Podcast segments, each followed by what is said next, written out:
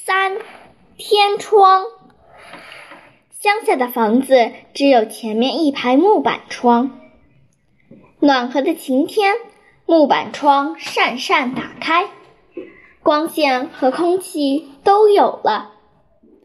碰着大风大雨或北风呼呼叫的冬天，木板窗只好关起来。屋子里就黑得像地洞似的。于是乡下人在屋顶开一个小方洞，装一块玻璃，叫做天窗。夏天阵雨来了时，孩子们顶喜欢在雨里跑跳，仰着脸看闪电。然而，大人们偏就不许。到屋里来呀！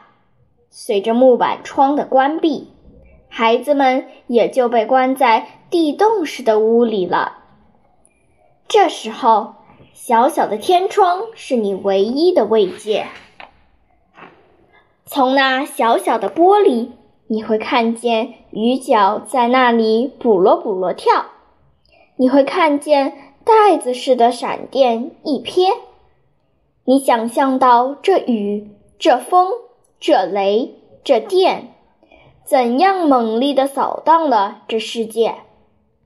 你想象它们的威力比你在露天真实感到的要大十倍、百倍。小小的天窗会使你的想象锐利起来。晚上。当你被逼着上床去休息时，也许你还忘不了月光下的草地河滩。你偷偷地从帐子里伸出头来，仰起了脸。这时候，小小的天窗又是你唯一的慰藉。你会从那小玻璃上面的一粒星、一朵云。想象到无数闪闪烁烁可爱的星，无数像山似的、像马似的、巨人似的奇幻的云彩。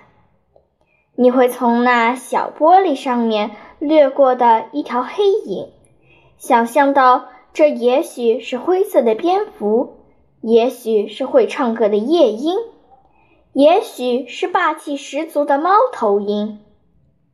总之。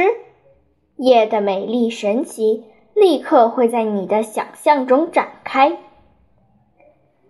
发明天窗的大人们是应得感谢的，因为活泼会想的孩子们知道怎样从无中看出有，从虚中看出实，比任何他看到的都更真切、更阔达、更复杂、更确实。